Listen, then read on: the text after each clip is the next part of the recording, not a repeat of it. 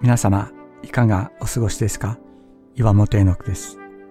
今日も366日元気が出る聖書の言葉から聖書のメッセージをお届けします。7月31日、共に旅する神。旅行中に病気になったり、トラブルに巻き込まれたりすると不安になります。特に一人旅の時はそうです。病気になったり、理不尽な要求を突きつけられたり、身分を証明するものや金を失ったり、あるいは危害を加えられたりすると、私たちは自分で自分を守れない現実の中で不安におののいてしまうのです。そんな時、自分よりも強い人、旅先の状況に明るい人が一緒にいてくれると安心です。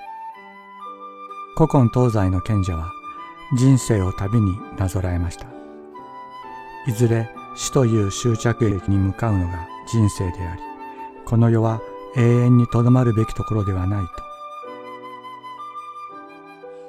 確かに人生は終着駅のわからない旅です。私たちはこの旅路を歩いていかなければなりません。しかし、旧約聖書の詩人ダビデは訴えました。私の祈りを聞いてください。主よ、私の叫びを耳に入れてください。私の涙に黙っていないでください。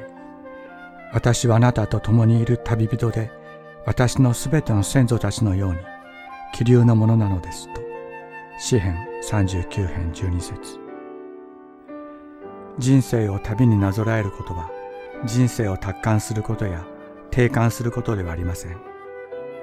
旅路を共に歩んでくださる神を知ることです。このお方に向かって叫びながら生きていくことなのです。このお方が私たちと共に旅をしてくださいます。そばにいてくださっているのです。恐れるな。私はあなたと共にいる。立ちろぐな。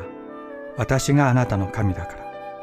私はあなたを強くし、あなたを助け、私の義の右の手であなたを守る。創世記28章15節